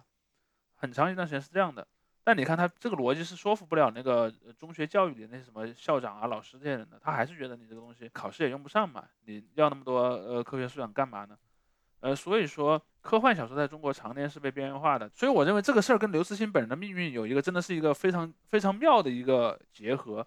就是一九九九年那个《科幻世界》这个杂志就是一不留神预测对了那个那年的高考作文题嘛，就假如记忆可以移植，其实也不能叫预测，只是说在高考前一个月的那期杂志上刚好有一篇文章就是讲这个东西的，而且是那个那个时候是那个全国卷嘛，全国卷上就出了这么一个题，哇，你知道吗？就是《科幻世界》一战封神。它的发行量在那年应该是接近翻了一倍，就是达到了巅峰，就是四十万份。你要知道，因为在全世界来说，九十年代以后已经是科幻作为一个小说类型是在走向一个衰退期了。然后在中国出现了一个一一个月能卖四十万册的科幻杂志，是非常神奇的。他就创造了这样的一批读者。而另一个微妙的点就在于，刘慈欣作为科幻小说的作者的出道就在一九九九年，就是在《科幻世界》这个杂志上。所以说，对于那批引进的新读者，刚好他们是伴随着刘慈欣的成长的。刘慈欣一九九九年出道，同时呢，又在二零零零年到二零零六年连续七年拿了那个银河奖。所以这一代的科幻读者，首先他们对刘慈欣有很强的感情；第二，他们仍然有一种张力。这个张力是什么呢？我很爱看科幻小说，而且由于这个作文题预预测事件呢，科幻小说的那个闲书属性似乎下降了一些，但又没有完全消失掉。就是你做这个事儿，永远在父母眼中不是一个特别正确的事情。同时呢，在同学的那个群体里面，这件事儿不是我自己的感觉，是我长大了之后才意识到有有很多人是有这个体验的。为什么我没有呢？因为第一，我是个四川人；第二呢，我是个理科班的学生。因为你知道那个《科幻世界》这个杂志的总部就在成都嘛，就在四川的那个科幻小说的出版和这个杂志的订阅是非常常见的。所以在我那个年代，我的中学同学，我的那些理科班同学，几乎都是科幻小《科幻世界》的读者。所以我从来没有作为我是一个科幻小说读者，我感觉到很孤独过。但我后来发现，其实很多人作为科幻小说读者是非常孤独的。首先，老师和父母就不支持你干这件事儿；第二呢，你的同学的当中，因为也不太感兴趣，也不太感兴趣，因为大家感兴趣是什么呢？就是那些电视上会播的那些什么有电视剧和电影的东西，包括还有一些漫画这些东西。因为我零七年去过成都的那个科幻大会，我发现有很多科幻的这些读者是非常有一种那个孤独的感觉，因为。从他们见到别的同类的时候的那个激动的那个情况，你可以反推出来他们日常情况下有多孤独。所以我想说的重点就是说，这一批科幻小说读者有一种想赢的那个氛围的根源是在这里的，就是他作为科幻，作为一个亚文化的这个，作为一个亚文化参与者，尤其是作为科幻这种特定类型的亚文化参与者，他有一种强烈的被排斥感和孤独感，因此他需要证明我是对的。从这个逻辑来讲，他也跟那什么追星少女想要证明有类似性。但有一个不同的点在于说，呃，刘慈欣在这个群体里的地位是远远高于别的一个单一明星在追星这个语境里的地位的。因为刘慈欣第一，这批读者进入科幻小说领域以来，中国的科幻小说的这个创作里面，不管你承不承认，因为我个人最喜欢的作家不是刘慈欣，我喜欢的另有其人，我就不拉踩说是谁了啊，那是另有其人。但是呢，大部分人都觉得刘慈欣是那个时候最好的、最有特色的呃科幻小说作家，因此他本人恰好就扛起了这个。我是作为这个被放逐的独特的群体的领军者的这么一个形象，而且我不知道大家同不同意，就是刘慈欣在小说里就特别爱写救世主，嗯，对，全人类都判断错了，嗯，然后有一个就是当作者可能有一些自我投射在上面一个人物，逻辑，他一个人 特别明白，他把所有的困难都打败了，这就是谁呢？这就是摩西和犹太人的关系，整个宇宙就是埃及，刘慈欣和他投射的角色是摩西，然后读者和剧情里的别的人类。就是那个犹太人啊，没有摩西你根本就走不出埃及，所以这个东西就使得不管在小说这个文本的内部，还是小说这个文本的外部，它都具有一个强烈的救世主倾向。我之前就在说，你去看啊，我就我还是回到我们刚才说过的一个人物，是叶文洁。你去看，如果你用现在的眼光去看，你用比方说呃当下的眼光去看，你说叶文洁是什么？叶文洁是个五十万啊，嗯，对吧？吃地球的饭，对，吃地球的饭砸地球的锅，对吧？但我要提醒大家注意一件事儿，你我们把时光倒回到二零一零年左右，就是《三体》这部小说仍然只有那个传统意义上的科幻小说读者知道的那个年代。你去那个时候的论坛，包括微博，那个时候是微博上有很多语 C 的人，就是假装自己是那个《三体》里面的一个人物，甚至他把 ID 也改成《三体》的人物。比如说现在我不知道现在的人人物还有没有，有个人物就叫叶文洁，在那个微博上，你就看那个时候的那个《三体》的读者，或者说刘慈欣个人的粉丝，他们特别爱发那句话，就是消灭人类暴政，地球属于三体。嗯嗯，甚至我后来还在知乎上，我曾经看过一个很有意思的问题，就是那个读者他是很晚才来读这个小说的。他说我读完这个小说之后，我对他很感兴趣，我就去 B 站上搜视频，结果搜出来一个视频，弹幕上全是在刷那个什么消灭人类暴政，地球属于三体。我寻思，那个叶文洁不是坏人吗？为什么这些人老爱刷这个坏人的台词呢？就他有一种不解的情绪，这就是因为他没有接经历过最早的那个科幻小说读者的那个就是被放逐于人群之外的那个感觉。而叶文洁这个角色最大的特点是什么呢？他就是一个被放逐于人群之外的人，他是在精神意义上和肉体意义上都被放逐于正常的人类之外，因此他认为这个人类是不正义的。这个东西特别的希伯来，就特别的犹太人，就是我他妈就恨不得天上来掉下来一个那个火柱，然后把那个呃把那个叫什么索多玛，索多索多玛给炸掉。你去看那个这个故事，完全就是那这样的一个一个东西嘛。所以那个时候的科幻小说读者的情绪跟他有关，所以你去看早期的这批读者和晚期的这批读者，他们可能在某些行为上类似的，但是他们在某一种感情结构上是大大相反的。甚至我曾经看过有一次，我我看过一个谁写过一个那个东西，说就是在《三体》这个小说初步出圈之后，有一次央视有一个节目就要去录一个谈话节目讲这个东西，因为那个时候外面的人知道这个小说也很少嘛，愿意去现场花几个小时去录这个节目的，其实都是这个小说的死忠粉丝。去了之后就开始喊这个三 D 口号，就把那个央视的主持人弄得就很就很迷惑，你知道吧？就哇，这是到底什么情况？啊就是已经有点那个一贯道的意思，对邪教的意思。对，我我想说的是，第一阶段的粉丝他是有这个色彩的，就是他是有一种孤独和被排斥的感觉，因此他其实希望自我自我证明的。他的心里可能是有一个二极管的心理，就是要不然就是主流社会就错了，我要把他们全部毁掉；要不然就是主流世界最好承认我才是对的。这两个心理其实是一个硬币的两面嘛，就是极端的自卑和极端的一个自大。而第二波人呢，其实就是在一二年之后进来的那批读者，那批读者其实恰好是对这种论争没有太大兴趣的人。他们是谁呢？他们是那些互联网行业从业者。这帮人有一个最大的特点是，他们喜欢一些听起来很酷的词啊。这个时候就什么黑暗森林啊、降维打击啊，哇，听着贼酷。你看那个时候很多什么互联网培训师，三句话不离降维打击，还有那种社会达尔文主义的。哎，社会达尔文主义。而且你要知道，互联网行业在中国它还有一个点是让它特别容易有这种。接受《三体》的价值观，注意不是刘慈欣所有作品，因为刘慈欣有些作品也不包括这个元素。但是在《三体》，尤其是《三体》的第二部里面是非常明确的，就是达尔文主义，就是就是赢家通吃嘛。中国的这个呃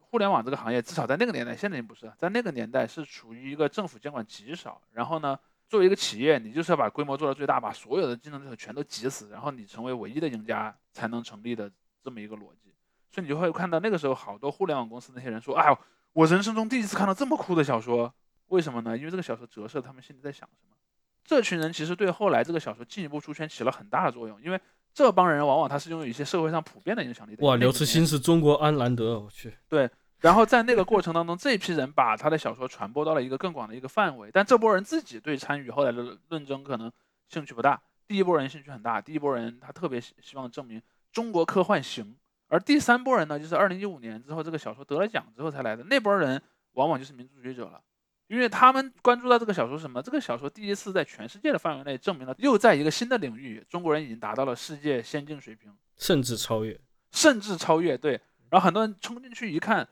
不光这个小说在荣誉上是世界先进水平，同时它那个剧情里面也有很强的这种对抗啊，这种十九世纪的那种国际秩序的那个逻辑啊，就更喜欢了。所以这帮人里面就包括了像什么沈毅这样的一些人。所以你去看这最后的一个论争里面是两拨人，第一波人就是最初那些科幻读者，这些科幻读者想要《流浪地球》的票房高，一个很大的原因就是说我希望能够作为一个我们的群体去自我证明。他倒也没有想着要一定要把《满江红》污蔑到什么程度，他仅仅是想我要赢。而另一波人呢是投机这波人的，也就是沈毅那样的人。所以你看沈毅在讲。你看《满江红》用了一种字体啊，这个字体是靖康耻当中那个宋徽宗的字体，这是不是侮辱我国？反正他就会去寻找一些很奇怪的点，你知道吧？你会看到这两拨人的动机其实是有一个张力的，但他就在攻击《满江红》这件事上是有共性的，因为这也说到我昨天在我们听众群里说的一个观点，就是说我认为在中国有很多人处于一种放不开的一个状态，就比如像我，我不喜欢一个作品，我就说我不喜欢这个作品，为什么我不喜欢这个作品？我就说明白，而且我最后会承认，这个不喜欢是一个我非常个人化的东西，我自己不喜欢这个价值观。但在中国有很多人他表达不喜欢，他一定要去把自己的不喜欢掩藏在一个别的东西里面，比如说。我不是呃要让《流浪地球》赢，而是《满江红》偷票房，或者《满江红》搞那个什么历史虚无主义，或者说《满江红》乱改历史，或者说怎么样，他能找很多理由，或者说啊，《满江红》去强捧一个并不好的演员，A.K. 易烊千玺，或者说什么呃资本家啊，或者说什么张艺谋，因为张艺谋这种就是属于艺术家嘛，艺术家那就更能往那个就是什么泰国那种逻职人那个逻辑上去套了，就是说他本质上是想让《流浪地球》赢。也就是说，如果今天挡在那个路上的不是《满江红》，而是另一部电影，他无名，他对，就假 设是王一博了。对，如果假设无名真的成了，那么呃，易烊千玺的背锅位就是王王一博来占。我其实是希望这波朋友，我在这里向这波朋友，如果有人还能听我们的节目，而且听到了这个时候的话，我呼吁你们以后喜欢什么就打直球。像我一样打直球，打直球没有那么难，可能会有人到你的评论区骂你，但是这件事并没有那么重要。你就说你喜欢流浪地球，你希望他赢就行了嘛？这件事有那么羞耻吗？最后我还想就是有一个评语啊，这个评语倒不是说讲刘慈欣或者怎么样，而是通过一个这个呃所谓的类型，包括文学的这个角度来说，就是我这回回去看完了《满江红》之后，我后来补了一下张艺谋的那个《十面埋伏》和《影》，我看了这两部片子。看了这些电影之后，我包括通过一些评论，我也悟到了是什么呢？就张艺谋他拍的这些电影，在类型上来说，很多都是武侠片，而不是历史片。嗯，武侠电影跟历史电影，或者武侠电影跟史诗电影是截然不同的。对，而科幻电影同样也是这样，科幻电影跟史诗电影，或者科幻电影跟有历史性质的、有科学元素的电影也是完全不一样的。张艺谋当时路走歪了，就是什么呢？他是个拍武侠的人，但是他我咋觉得他适合去拍乡村题材的电影？可能是我的刻板印象啊。就是英雄之后嘛，我就说英雄之后，他是个拍武侠的人，但是他以为自己是个拍历史的人，因为那个英雄里是讲秦始皇的嘛，他后来哎是的是的。然后呢，这回我也觉得，目前中国现在科幻电影如果再这样下去，也是这样一个问题，就是你们都是些拍科幻的人，你们不是拍历史的人。郭帆是个很好的导演，在目前我现在看的这些，至少在技术上来讲，我觉得很棒。虽然他们讲的那种什么前期融不到资，各种到处忽悠啊，画圆，对，这要说起小作坊，这才是小作坊呢，对吧？所以叫小破球嘛，一开始。呃呃，当然我现在，但是你这你你说的这个，其实也正是他们那个内话语内在的那个对对对对内在的不同。下狗嘛，对对。但就是他们是可以，我觉得更加用心去拍科幻。去在这个方面类型上面思思考的，我觉得是有些地方要必要切割的。你要把自己从这个史诗的叙事或者一种历史的叙事中剥离出来，对，解放出去，解放出去是这个我觉得他做不到的。嗯，难说了。那看这个整个票房啊，或者整个类型的发展形势，因为就像很多这个球粉，他也是无意中或者有意无意的，他都会说嘛，就是科幻作为一个类型，仍然是一个小众的类型。当然，他们是充充满怨念的表达了这个观点。这个在全球市场仍然是这样的。你像《阿凡达》能得到这样的成绩，那已经就是极少数、极少数。而且我老人家从来就不承认《阿凡达》是个科幻电影。我我还觉得是我自己的观点了。对，我对。但你像《阿凡达》，像卡梅隆，他就是个拍科幻电影或者拍这种动作电影的人。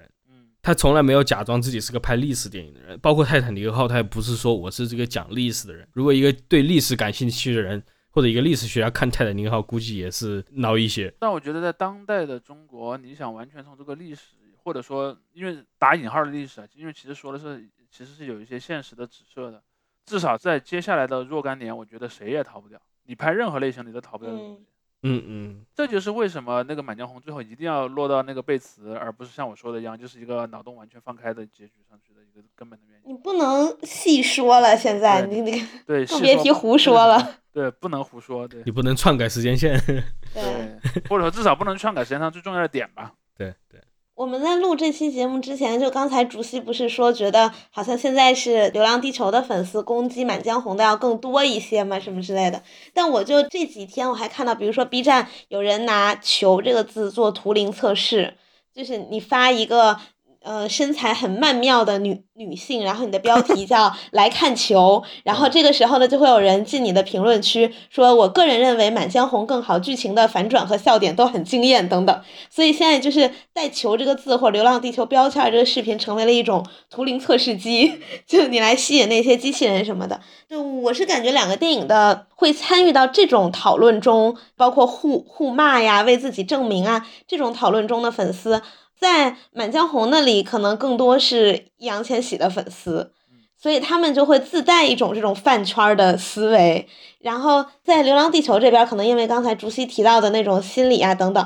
他们其实有些地方也是类似的和所谓的饭圈思维，所以他们就会开始这么吵。之后呢，明显《流浪地球》这边那种正义的筹码要更多。呃，我要提一个稍微不同的意见，就是说，但我我承认在手段上的话，可能《流浪地球》的粉丝会更全面一些，就是它里面的真人的真人性或者智力含量要高一些。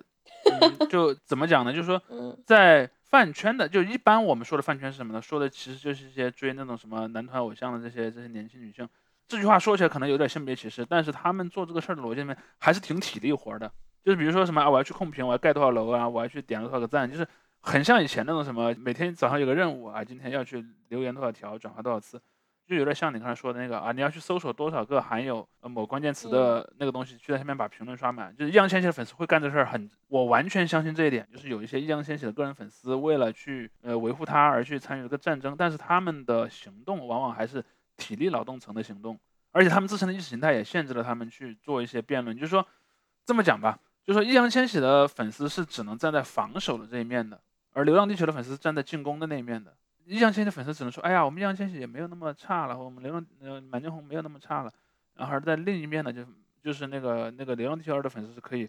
从张艺谋到易烊千玺，到他们背后的投资方，到这个电影的片长，到这个电影的什么海报的内容、宣发团队的不专业，他们可以全面开火，或者是就是一个诛心与否的层面吧。对，因因因为易烊千玺的粉丝也没有什么。可以去从《流浪地球二》那里去诛心的东西吗？我的就是有一些朋友，他们也是属于很喜欢《流浪地球》，他们就是会更喜欢《流浪地球》，应该这么说。然后他们就是再加上有很多那种央企啊什么的，对吧？为《流浪地球》站台，然后还有各种它的，比如说它里面那个道具是真的有，然后还能抽奖，就是有有各种这些事情，让它整个电影变得更。丰满，然后更和可能我们就是公权力，反正就你知道这种感觉，这个词应该怎么说？反正就是对，就是他好像更正一点。然后相比之下，《满江红》呢，就是你看又是流量演员，然后又是那些喜剧演员，然后又张艺谋犯了什么错？就是对对，那那那他的地位比较低了嘛。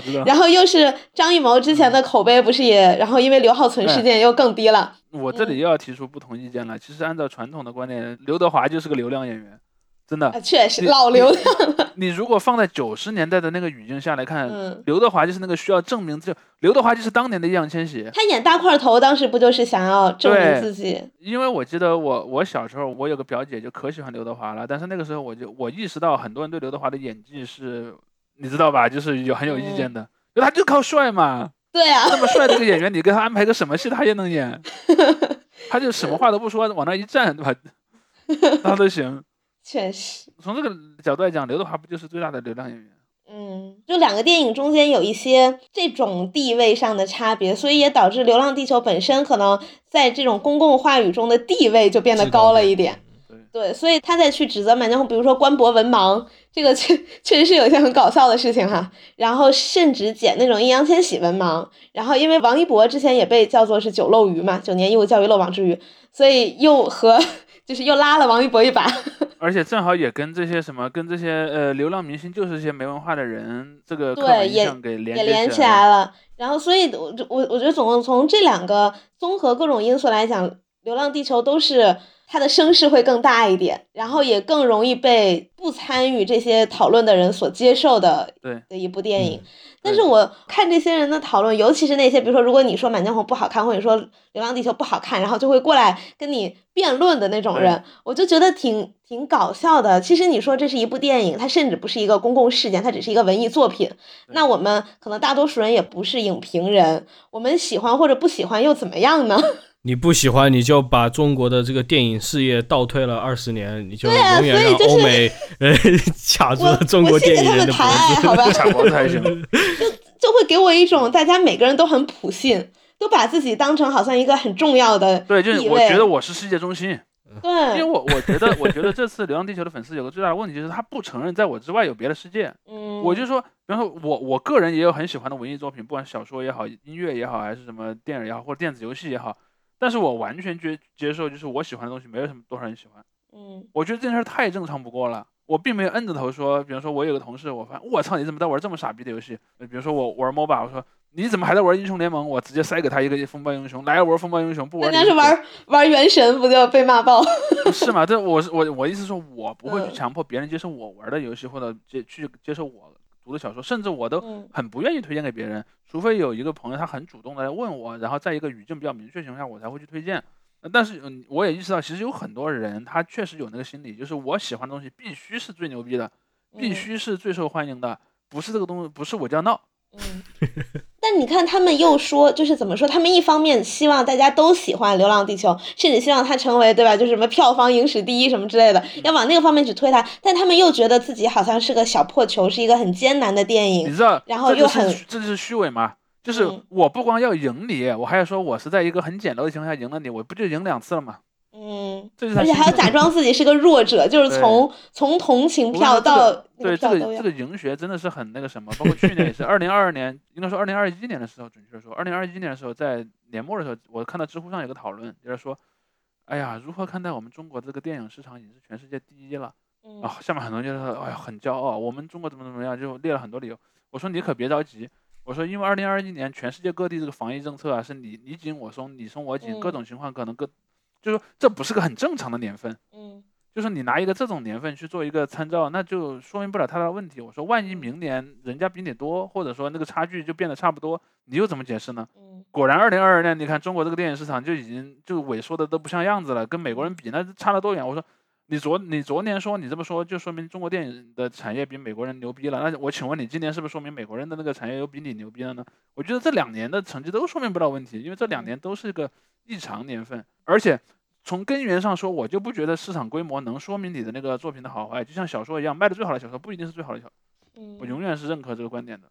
OK，那我最后的评语就是，春节档最好的电影仍然是《阿凡达二：水之道》啊 啊！你再好了好了，完。了，你让我们整个节目树敌无数，你知道吗？我们不光我们现在不光得罪了《流浪地球》粉丝，我们连易烊千玺粉丝也得罪了。哎，这样我提出一个倡议，如果有如果有那个这两个的粉丝来到我们的评论区，呃，我请大家维持一下秩序，就是嗯，《流浪地球》的粉丝就请你去骂易烊千玺。易烊千玺粉丝就请你去骂《流浪地球》啊，不要骂那个本节目。好了，就说这么多。骂郭帆吧。哎，就是你们俩各自分队互相骂，，哦对？我昨天还问了我我们科幻编室的一个编辑，我我我问他就是那你们今年有什么要出的书吗？也可以推荐一下。哦就不给其他编室打广告了。我我问他说就是。啊，是啊，我问他在那个就是这种科幻所谓本格科幻粉丝哈，他们内部这个刘慈欣地位是怎么样的？我说会不会像推理圈的，比如说东野圭吾一样，就是在圈外越火，在圈内的口碑越差什么的？然后他说倒是没有，大家都还是挺佩服他的。然后他创作的年份也比较早嘛，然后又有持续的输出然后也没什么人了。啊，对，然后他的作品又确实点子啊什么的都很新，然后也很有想象力，所以他说这个就是属于在圈内圈外都有口碑。但我就觉得就是比如像因为《流浪地球》和《三体》现在都在播和放映嘛，啊、对还有三对就是相相比之下，《三体》电视剧查无此人啊，几乎被狂飙碾压了。现在三体电视剧是这样的，开播的时候还是有很多，就是我刚才说，啊对开播的时候有把它，嗯我把那个粉丝群分成三阶段嘛。嗯我发现在就是在那个电视剧开播的时候，就是这几波粉丝里面讨论还是很热烈的。嗯，但是其实你可以发现，就是如果要论热度的话，就是我们要论全网热度的话，那肯定是跟狂飙差一个数量级嘛，小对四直接可以挪一位的。那没办法对，你的群众基础就那么点点儿大，所以我反而觉得。你以你的那个类型那么小的一个群众基础，能得到春节档的第二名的票房，已经他妈的很牛逼了，好不好？就所以说，《流浪地球二》你比起说它增加了多少刘慈欣的粉丝，我觉得它增加的是郭帆的粉丝。哎，对，郭郭帆现在也有很多个人粉了。我我我甚至觉得说他可能接受了呃你，他让很多人接受了中国人拍的科幻电影这个题材。当然，我觉得也没有扩大到那么大，但肯定是有扩大的。这个我觉得是、肯定是有它的意义在里头的。嗯，还是鼓励大家继继续拍这种大场面的电影。哎，你也鼓我喜欢励一下你们的科幻的那个 部门多出点小说啊。啊，就再说吧。好，那我们拜拜下先到这儿，呃下周再见。大家也可以分享一下你们的观影体验，在我们评论区里面，说谢谢大家说不。定有喜欢深海的呢，你说说？OK，深海在我们这儿完全查不死人。查无此片。哦最最后一个把排序排一下，我说觉得是《阿凡达二》第一，然后《流浪地球二》跟《无名》大概是相等的水平，啊，然后再是《满江红》，我是这样的。无名这么好？看吗？无名就是好的地方不错，就是差的地方也有，但就是这样的哦，优缺点都很明显。好，好 OK OK，好，的粉丝可以以上的言论不构成那个呃指导消费的那个什么推荐啊，呃我们也没有收其中任何一家片方的钱。好，也希望片方可以给我们打钱哈，哎，如果你愿意，我们也不拒绝。对我们是可以恰饭的。OK，好的，再见。拜拜哎，。再见。